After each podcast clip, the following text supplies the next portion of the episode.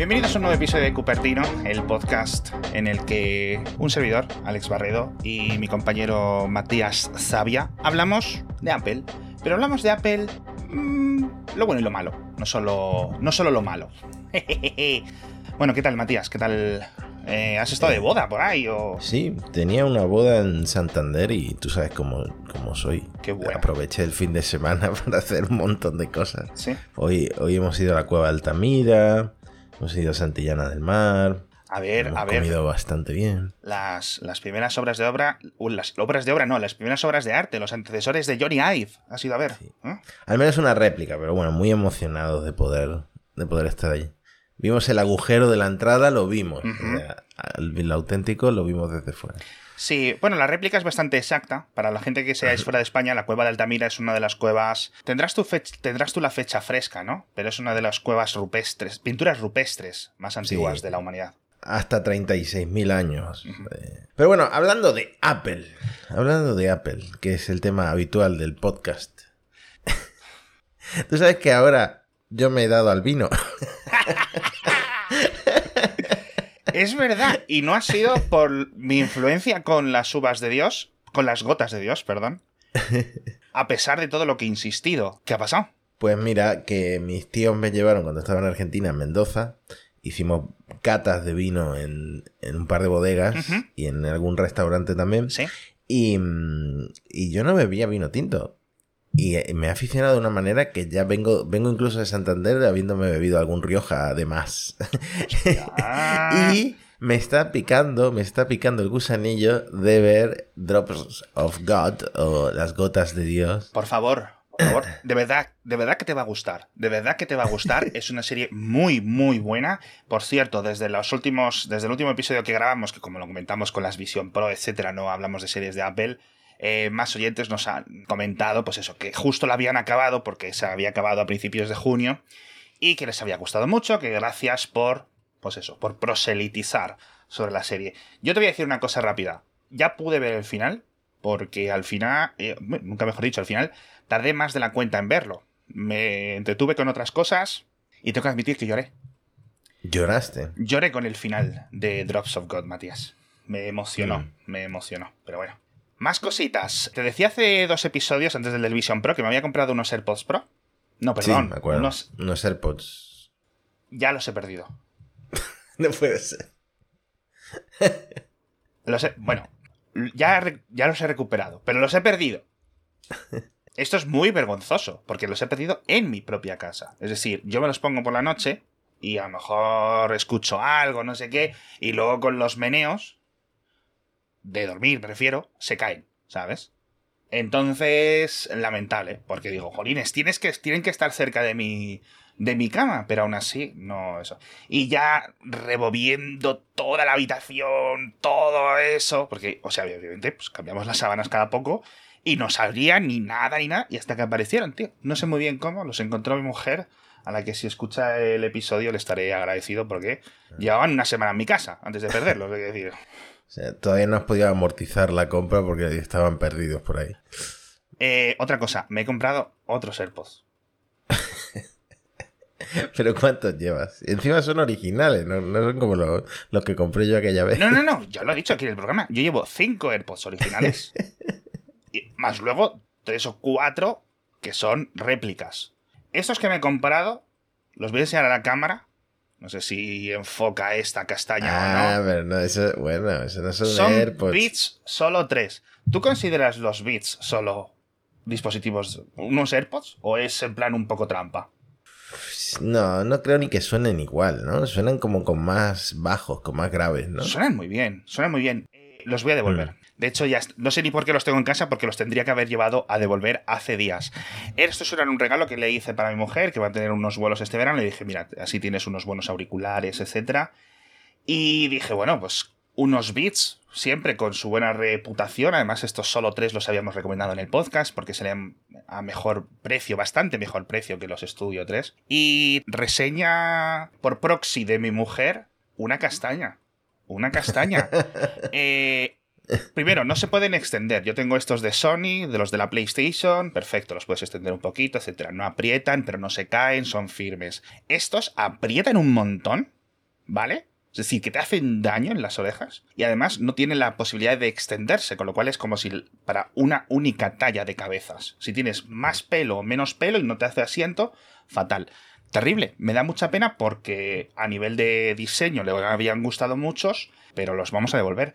Y me recomendó nuestro amigo y oyente Manu Contreras de Computer Hoy unos Soundcore, creo que los 55 o X55, algo así, Puede ser. Yo los auriculares de Soundcore que tengo no son de este tipo, son de, tipo AirPod, pero muy, muy buenos. Muy buenos. Me han sorprendido muchísimo. De nuevo, van a ser son los de mi mujer, pero está hiper encantada. Primero, porque tiene una cancelación de sonido muchísimo superior, son más baratos. Soundcore es una marca de Anker, un fabricante que siempre hemos alabado en este programa. Por favor, Anker, patrocínanos. Y encantada. Así que, de verdad, tenéis varios modelos. Estos serán 100 euros, algo así. Creo que con un descuento de Amazon se le han quedado en 90.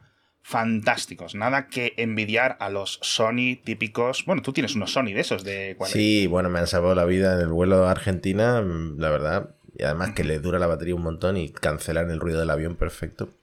Pero bueno, son más caros. Los pillan oferta, eso sí. Oye, ¿por qué no hablamos de Apple? Oye, que llevamos un rato hablando de Apple, lo que pasa que para mal. No, no, a ver, yo la verdad es que los AirPods Max no los he probado. O sea, solo en la mm. Apple Store. No puedo hacer una comparativa eh, del AirPods, AirPods Max versus Sony XM5 o como se llame. Eh, recomendados. De hecho, ¿sabes lo que voy a hacer? Voy a dejar el enlace de afiliado de Manu en las notas del episodio. Porque si el que lo queréis comprar, que le lleguen a él unos euritos, pero de verdad tienen mi sello de aprobación, el de mi mujer y el de Manu Contreras. Los tres, una combinación de, de recomendaciones.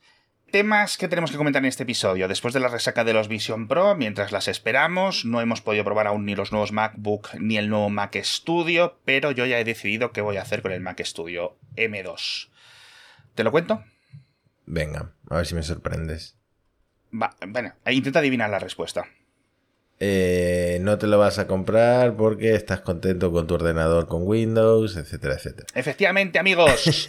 efectivamente, he descubierto que hice bien hace tres años eh, yéndome aquí por la flexibilidad que tengo de hardware y que volverme un Mac Studio iba a ser no solo que me quedo con un ordenador aquí dando vueltas que no sé para qué usarlo y venderlo pues eh, sería perder bastante dinero. Así que muy feliz porque mm. me he comprado, he aprovechado este fin de para ponerle hardware nuevo, cosa que no podría hacer si hubiera seguido en, en Mac. Yo agradezco que el viaje a Argentina y la boda esta me hayan dejado en bancarrota.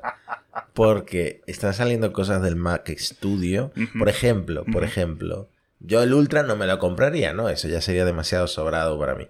Eh, pero el M2 Max han descubierto con los benchmarks que equivale a un M1 Ultra. Es decir, el M2 Ultra es el doble de potente que un M1 Ultra. Por lo visto, este, este esto es algo que sucede por un tema de memoria, porque Apple eh, a los nuevos M2 les, ha, puesto como un chip, un controlador de memoria em, eh, que equilibra la carga de, la memoria entre todos los chips y antes solo se activaban todos los chips y la memoria estaba a tope, una cosa así, algo así quise entender. Eh, bueno, y ahora hay esta gestión de memoria muy mejorada, entonces el M2 Max ¿Sí? Equivale a ese Ultra, que era la gama más alta de la, generación anterior. O sea, mm. imagínate el pepino de ordenador que te puedes comprar ahí. Pero estamos hablando en rendimiento gráfico, en rendimiento mononúcleo, en rendimiento... Entiendo que en rendimiento de CPU. Qué locura, yo no he leído nada de esto. Me lo tienes que pasar el enlace, lo vamos a dejar en las notas del episodio y lo vamos a explicar porque esto sería una sorpresa. Porque francamente lo que hemos visto con la nueva gama de los M2, por ejemplo, el que tienes tú ahora, ¿cuál es? ¿Un M2 Pro? Yo tengo un M2 Pro, sí. Eso es. Era que las comparativas con el M1 Pro o del M2 con el M1, etcétera, era muy ligera en mononúcleo. ¿Vale? Y esto que estás contándome me sorprende bastante.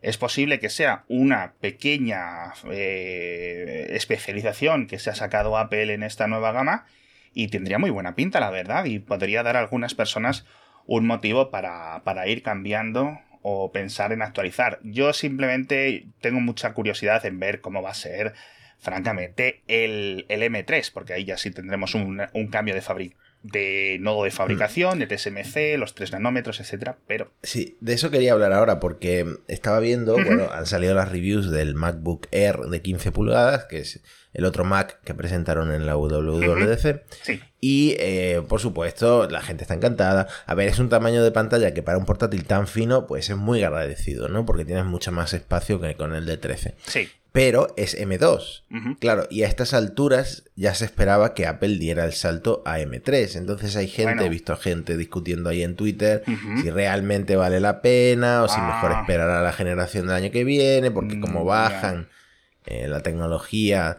eh, ¿Sí? ¿Era a 3 nanómetros que iban a, A tres, bajar? tres- en principio la que toca ahora ya es 3 Bueno, en principio no, quiero decir, ya sabemos Mm. fehacientemente, porque lo ha dicho la propia TSMC, que esta nueva gama, tanto de los A17 para los iPhone como de los M3 para iPads de alta gama y ordenadores, ya son en 3 nanómetros. Ojo, no sabemos si van a salir antes de final de año o para el año que viene, o si primero unos y luego otros, no sabemos, eso es lo que no sabemos. Ahora, tengo para ti un rompecabezas, un puzzle, un, un problema, un ejercicio Venga, cuéntame. que a ver si puedes resolver. Eh, se lo he leído a mm, Cristian, no me acuerdo del apellido, Cristian Pérez creo que es, bueno, un chico que habla mucho de Apple en Twitter, en Mastodon. Ah, cierto, tengo aquí el enlace, Ahora, cuéntame. ahora mismo. Apple está vendiendo cuatro Macs diferentes, el MacBook Pro de 13 pulgadas M2, el MacBook Sí. Air de 15 pulgadas M2, el iMac de 24 pulgadas M1 y el Mac Mini con M2 Pro Sí. a 1.299 dólares. Ese es el precio en Estados Unidos de estos, Ostras, cua- qué bueno de estos esta, tío. cuatro ordenadores. En España, cada uno cuesta un precio diferente. Bueno, 1.619, 1.649, 1.569. Ya, el último es verdad que cuesta lo Sí. mismo. Eh, ¿Por qué? ¿Por qué hacen un cambio diferente? ¡Ostras! ¿Es posible que tenga que ver con alguno de estos impuestos y tasas raras de la piratería y cosas así? Yo he pensado que tendrá que ver con la fecha, porque Apple calculará Sí. en el cambio, Mm, el cambio del momento en el que lanza el producto. Sí, puede Entonces ser. a veces conviene más o conviene menos, no Sí, lo sí. sé. Hostia, tío, esto, muy, qué qué bien que lo ha pillado Cristian, porque es que de verdad eh, me ha dejado loquísimo esto, tío. qué bueno, qué bueno. Bueno, pues cosas curiosas, pero es que al final son 100 euritos, 90 euros de diferencia. Ostras, hostias, 90 euros, ¿eh? Es bastante dinerito. Pero bueno, oye, yo qué sé. eh, a lo mejor podéis hacer incluso extraperlos, ¿no? Compras un iMac de 1.300 dólares, lo traes a España, lo vendes... No, el, el- el MacBook, eh, el MBA nuevo de 15 pulgadas, lo compras en Estados Unidos, lo traes a España, lo vendes, usas ese dinero y vuelves ahí y cada vez que viajas vas ganando una diferencial de, de 50 euritos, yo qué sé, ¿sabes? Y, y acabas eh, im- imprimiendo dinero, eh, yo qué sé. Y bueno, oye, puedes ganar dinero como te estaba diciendo o puedes hacer caso a nuestro patrocinador porque ya sabes que con BP podéis ahorrar hasta 8 céntimos por litro cada vez que paréis en sus estaciones de servicio y pongáis BP Ultimate con tecnología Active en vuestro vehículo. Es muy fácil, solo tenéis que instalaros en vuestro iPhone la aplicación Mi BP. Es gratuita, la podéis encontrar en mibp.es o plandinobp.es si estás en Canarias o simplemente buscando BP en la App Store. Te la instalas en cuestión de segundos, no necesitas complicarte la vida y cada vez que vayas a repostar le enseñas el código QR que te genera y ahí vas a tener esos 8 céntimos de ahorro. Pero solo hasta el 30 de junio, porque es cuando se acaban las promociones. Así que aprovecha todo lo que puedas para ahorrar con BP. Lo que te he traído ahora es hacer un repaso a todos los sistemas nuevos, a todas las versiones nuevas de los sistemas operativos, ¿Sí? pero con las funciones y las características nuevas que me han llamado más la atención, para no hacer una lista, que esto lo habrán hecho 200.000 podcasts, de todas las cosas que, Porque que han presentado. te lo agradezco porque con todo el jaleo aún no me he instalado la beta, tío, de iOS 17. Yo tampoco. Y fíjate que este año no hace falta hacer la típica de irte a la web esta, instalar un perfil. Este año Apple está dando la beta para desarrolladores sin necesidad de pagar la cuota esa de 100 dólares. Sí, 100, o 100, 100 euros, sí. Hmm. Fíjate lo curioso, porque el año pasado comentábamos después de la WWW que Apple estaba denunciando este tipo de webs para que cerraran o algo así, no me acuerdo. O sea, hubo abogados de por medio, recordarás.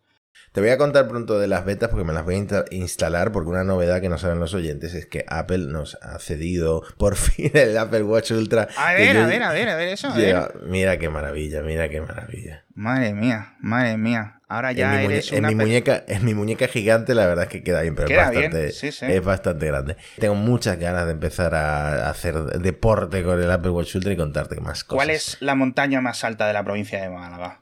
Eh, la Maroma, creo. Eh, Está ahí pegada a Granada, pero no me sé exactamente cuánto. Pues ese te la tienes que subir, o por lo menos. Claro, fíjate, si, si lo hubiéramos conseguido unas semanitas antes, hubiera subido la Concagua con el, con el, con el Ultra. Empiezo, empiezo en, el, en el alpinismo por, por un, por, por un 6.800 metros, ¿no? Lo que sea que pida la Concagua. Al tercer, a la tercera botella de vinitos de estos de los Malbecs de Mendoza, te ves con fuerzas de todo, ¿eh? sí, sí. En fin, cuéntame Eh. de lo de iOS 17, que si no nos perdemos. Mira, lo primero, y, y de verdad que brindo Sí. por el ingeniero de Apple al que se le ha ocurrido esto.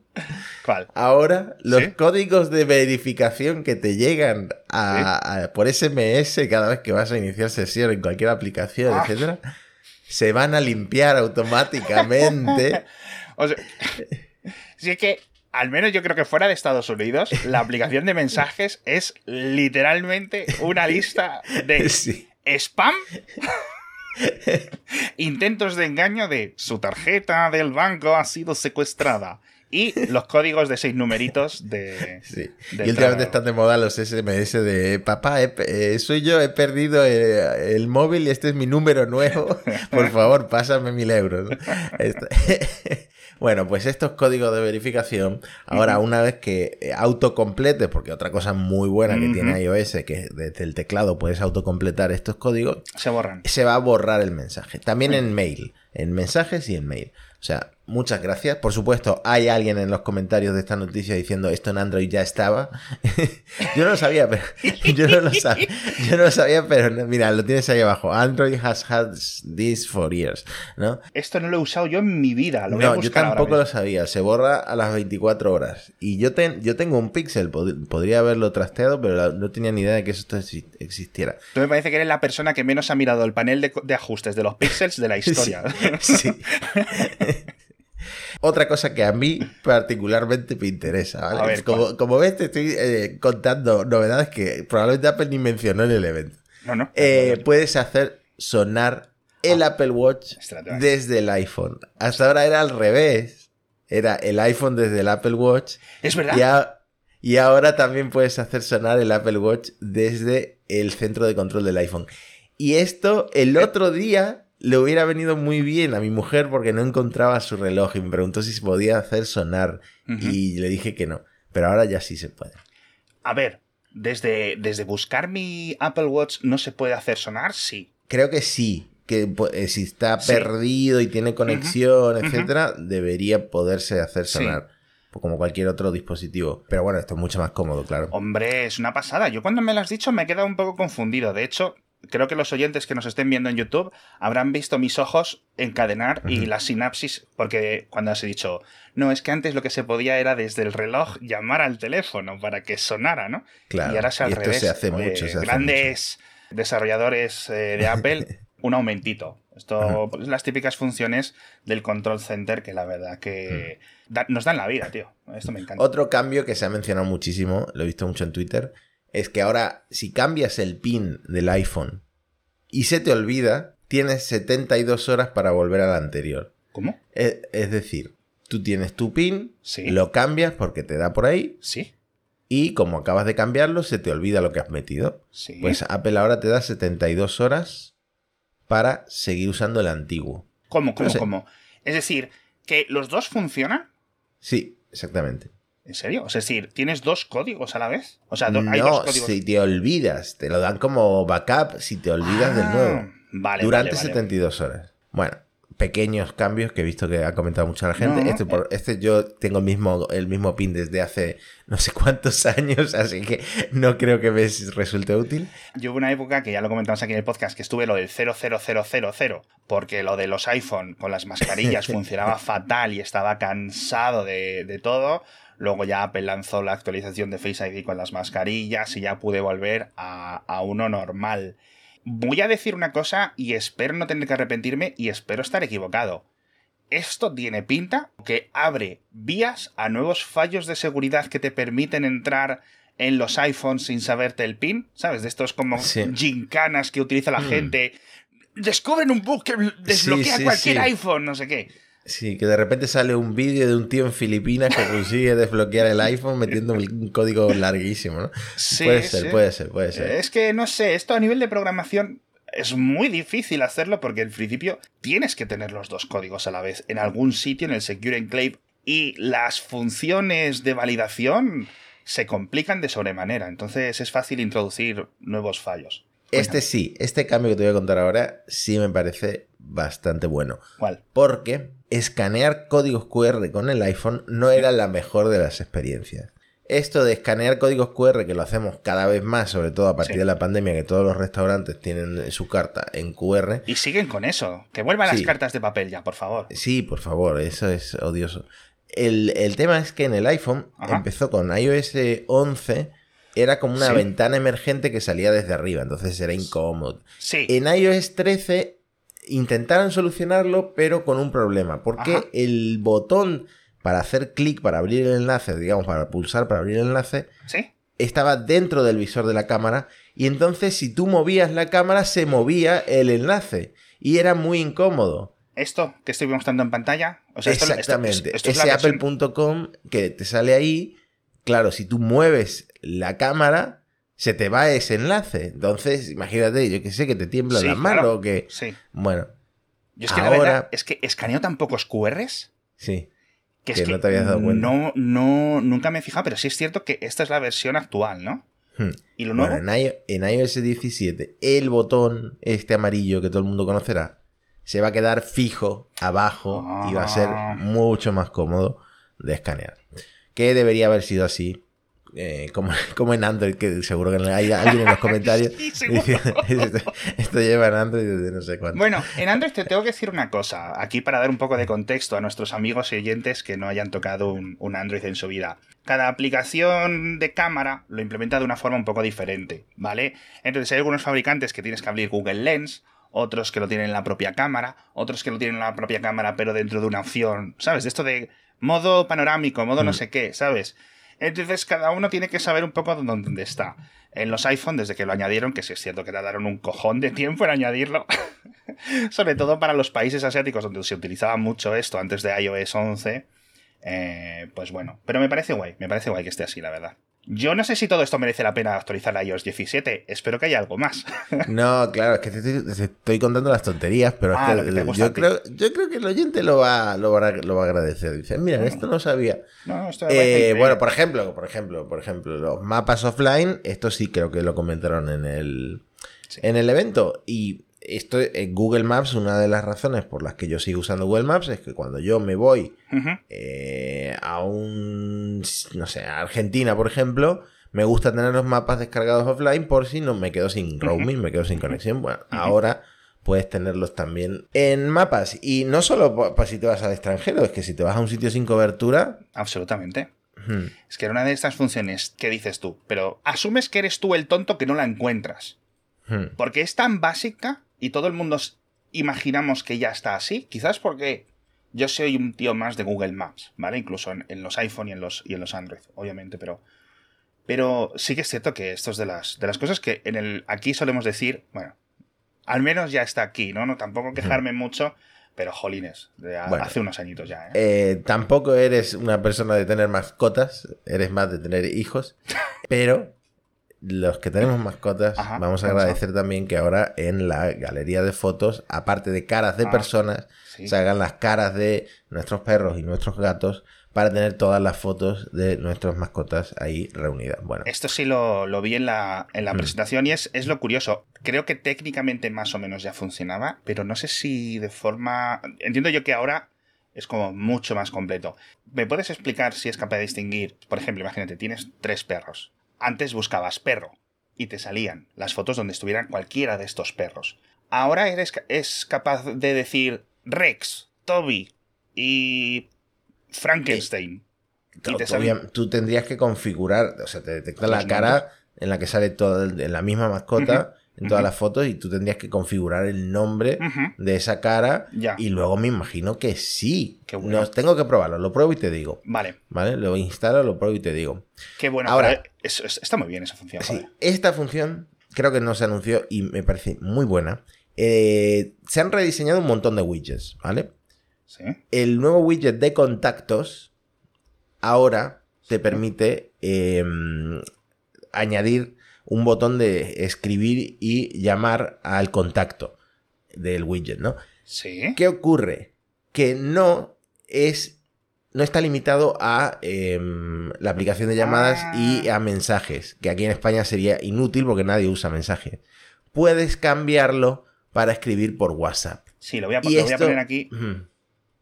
Esto es muy bueno, porque esto mucha gente en Android tiene los widgets de eh, la cara de tu mujer y le das y te sale el WhatsApp, ¿no? Pues lo mismo por fin en iOS con el widget de contactos de Apple. O sea, Hmm. esto es una función que también me, me va a venir muy bien y seguramente la use mucho. Sí, yo tengo curiosidad y ahora cuando pongo... Esto también, por cierto, lo ha puesto Cristian. Eh, a que mandamos un saludo. No sé si escucha el podcast, la verdad. Gracias por hacernos medio episodio. No, pero puso un hilo muy guay, muy bueno en Mastodon, que aprovechamos para enlazar y de verdad que, que merece bastante la pena con un montón de cositas. Quiero probar una cosa de iOS 17. No sé si te lo vas a instalar esta noche. Bueno, tampoco te voy a ver esta- mañana por la mañana, pero Ve, por favor, vengo de, de una boda de, de las cuevas de Altamira. Déjame dormir y mañana ya vemos. quiero ver cómo funciona lo de esto que le das una tarjeta de visita digital a los Sí, contactos. Por, por airdrop, ¿no? Porque ¿quién decide lo de la foto? Es que no me quedó claro en ningún momento. ¿Quién Mm. decide la foto y qué tipo de filtros hay? Porque, bueno, os podéis imaginar lo que puede hacer la gente, quiero decir. No Ah, tengo que lo que sí es, ah, bueno, esto, la foto que pones, como que queda centrada y se autogenera Ujú. el fondo, que parece que es continuidad de tu foto. Si es un cielo, pues es más fácil, pero no sé cómo hacen para autocompletar el fondo de la foto si no es un cielo, si es una pared o algo así. Me, tengo, tengo curiosidad por, eh, por ver esto. Sé que no se ha entendido lo que he dicho, pero esto lo estaba tuiteando eh, José Sáenz Merino el otro día, que ahora en los fondos de pantalla, él lo hizo con una, una foto de su perra. La foto no era completamente 16.9, 9.16, ¿Sí? pero el fondo de pantalla como que autocompletó el fondo, el cielo lo extendió para que la foto cupiera entera. Ah, a ver si... Más o menos me, me he explicado, pero yo sé que me cuesta a veces en las cosas muy gráficas La- me cuesta. ¿es, es- ¿no es esto que estoy poniendo yo en pantalla? Claro, y aquí José lo está haciendo. Sí. José lo está haciendo ¡Oh, con qué un, bueno, qué bueno! sí, qué con bueno. un cielo. Ujú. José lo está haciendo con un cielo, entonces hace un degradado, facilito y tal. No sé qué pasa si es una pared, por ejemplo, pero bueno, muy chula esta opción. Lo mismo con las tarjetas de contacto. Bueno, la otra cosa que anunciaron y que dieron Ajá. mucho bombo es la función checking, que en España se llama comprobación, que es que dentro de iMessage tú puedes eh, darle a un contacto, un conocido, un ser querido, un seguimiento de eh, que estás yendo a un destino, ¿no? Si no llegas o si pasa algo o si llamas a emergencias o lo que sea, se notifica a tu contacto de que no has llegado, ¿no? Antes, previamente, Sí. Apple te manda un aviso. Es decir, voy a explicarlo mejor, porque no sé, ya se- serán las horas, ¿sale? Esta función, para que no lo sepa, es una nueva función de iMessage, es decir, en España lo van a usar cuatro gatos, para comprobar automáticamente si un conocido, un amigo, un familiar eh, llega a su destino o no. Si cuando llegas, Sí. se manda una notificación de que has llegado. Cuando pasa algo, te Sí. retrasas o has usado la opción de emergencia SOS, que es lo de pulsar el botón Ajá. para llamar a emergencia, ¿Sí? Apple te manda un, un aviso y te dice, oye, no has contestado. Si tú no a ese aviso no le haces caso, en 15 minutos se notifica a tu contacto de que eh, pa- ha pasado algo, de que no has llegado a tu destino. Bueno, esto es una cosa muy, eh, muy interesante también. Creo que en Google Maps se puede hacer algo parecido. Ostras, Pero- ahí me pillas, ¿eh? Pero esto es el- la, la automatización del llamacuelga de los, de Ujú. los, de los años Efectivamente. 90. Y bueno, de. y- Qué boomers somos. incluso en los teléfonos. Yo me acuerdo de esto hacerlo con los teléfonos fijos. Mm. Dame un tono cuando llegues a casa. Entonces eran las doce y media y de repente el teléfono en tu salón sonaba una vez y decías, ah, eso ya es que mi primo ha llegado a. ha llegado vivo. Mm. Hostia, esto no es boomer, esto es mucho más viejo. Bueno, ahora también quería desmentir una cosa que se, se dijo al día siguiente de la keynote, que es que eh, Safari iba a eliminar automáticamente todos los parámetros de seguimiento de los Ah, enlaces, que es esto de UTM, no sé qué, no sé cuánto, no sé cuánto, Sí, todo, sí. todo eso que se añade a los, a los enlaces, ¿no? Sí. Eh, esto solo va a pasar si Safari está en modo privado, Como en el modo incógnito este. en modo incógnito, exacto. Ajá. Y de hecho, el modo incógnito de Safari, del nuevo, del de iOS 17, es como súper mega privado, ¿vale? Te pide Face ID. eh, bueno, es una navegación totalmente privada que es como un poco eh, un guiño al usuario porque el- se dice que en Chrome, en el navegador de Google, el, el modo incógnito realmente te está haciendo un seguimiento, que no es incógnito incógnito. A ver, entiendo lo que dices tú y Mm. entiendo la queja, porque es muy tradicional el modo incógnito desde que se introdujo en Chrome, que fueron los que lo inventaron, más o menos. Es realmente una especie de sesión temporal. El traqueo, todo eso sigue. Ujú. esas cosas de privacidad de tu navegador hacia afuera siguen. Lo único es que no se te guardan las cookies, no se te guarda el historial, las contraseñas que hagas. Aquí la privacidad de, de esto que está haciendo Apple, en los nuevos, en el modo privado, etcétera, es mucho más eh, a fondo, la verdad. Y es una diferencia casi filosófica, incluso te diría, ¿no? Mm. Qué bueno, Mira. tío. Otra función que yo eh, sí me interesa. Ahora se pueden compartir contraseñas, grupos, creas grupos y compartes ¿Sí? contraseñas en iOS 17. Esto, eh, si llega un familiar nuevo con un iPhone o lo que sea, y yo qué sé, hasta ahora solo lo podíamos hacer con, con la Wi-Fi, pero de repente le quieres compartir a tu mujer un montón de contraseñas, pues, pues Sí. puedes hacerlo. Pero en plan, grupos de contraseñas diferentes y todo esto, es decir, ¿le puedo compartir 10 contraseñas diferentes o tengo que ir una a una o cómo va? Tienes que elegir las contraseñas que, que quieres compartir y las compartes con contactos. Ah, lo estoy viendo, lo estoy viendo. Y lo metes en el modo de la familia, ¿no? Igual que compartes las Mm. compras, compartes Eh, las contraseñas. No necesariamente, Ajá. no necesariamente, puede ser cualquier contacto cercano. Ah, vale, vale, vale. O sea, no hace falta que esté en tu grupo familiar de, de iCloud, sino que puedes hacer, por ejemplo, para con tus compis de trabajo unas cosas, incluso diferentes eh, categorías de compañeros de trabajo, ¿no? Pues con unos unos, con unos otros. Esto mola, tío. Esto está muy bien pensado. Además que es contraseñas y claves de acceso, las passkeys nuevas. Mm, Apple está pensando en esto bastante. Sí. Fantástico. Este tipo de funciones increíbles. Me da pena. ¿Sabes qué me da pena? Que esto Mm. no realmente necesitaría una actualización de sistema operativo.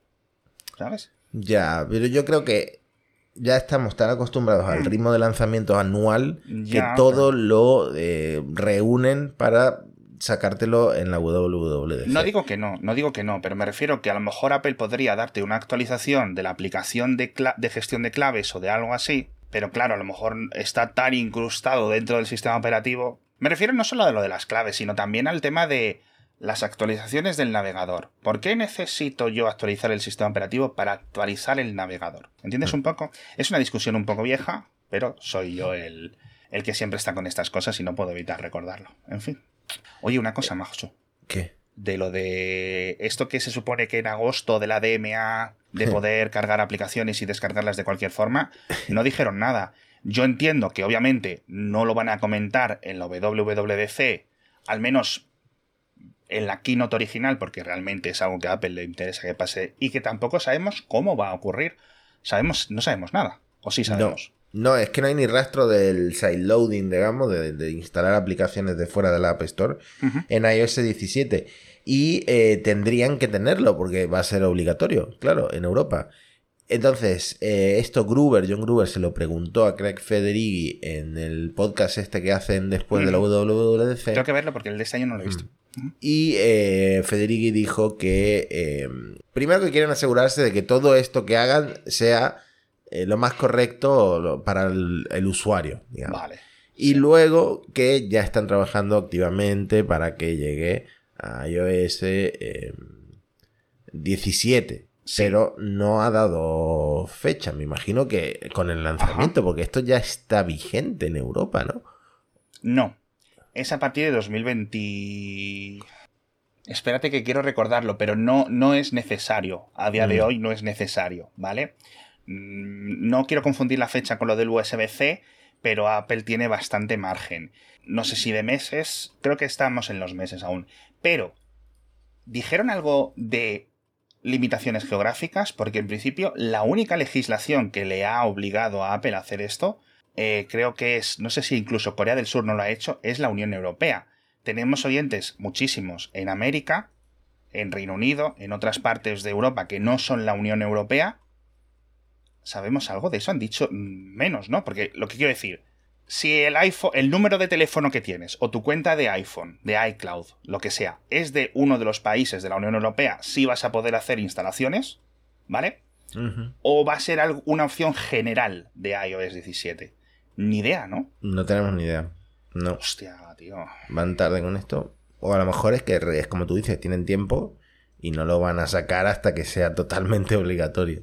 Sí es cierto que en el código fuente, en las diferentes versiones, no sé si de Xcode o de algo, ya hay cadenas de texto que referencian a esto. Es decir, que Apple está trabajando. Bueno, más allá de lo que haya dicho, obviamente, Craig Federighi. Francamente, tengo muchas ganas de verlo. Por las horas que son, creo que no nos va a dar tiempo a los otros sistemas operativos, pero hay una API en iOS 17 ¿Cuál? que Ajá. de la que no sabía nada y que he leído eh, hace un hace poco que se llama DocKit, Ah, Vale. Hostia, sí. DocKit que em, permite integrar un- uno de estos soportes mm, gimbal, ¿sabes? Para, Sí. ca- para, para teléfonos Sí. con el iPhone, de manera que hace un seguimiento, igual que lo que pasa ahora en FaceTime, pero con un soporte físico, con un... ¿Cómo se llaman estas cosas? Un gimbal, un... Un trípode.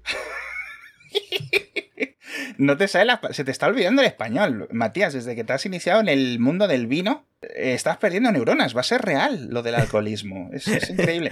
No, me parece increíble porque yo pensaba, y me has abierto los ojos, Matías, pues yo pensaba que DocKit era a nivel de software de la pantalla. Es decir, que cambiaban las cosas de la pantalla que hemos visto, ¿no? Que pones el, reloj como en modo despertador de los años 80, Ujú. ¿vale? Con diferentes elementos, o lo puedes poner, por ejemplo, cuando en la presentación lo estuvimos comentando mucho.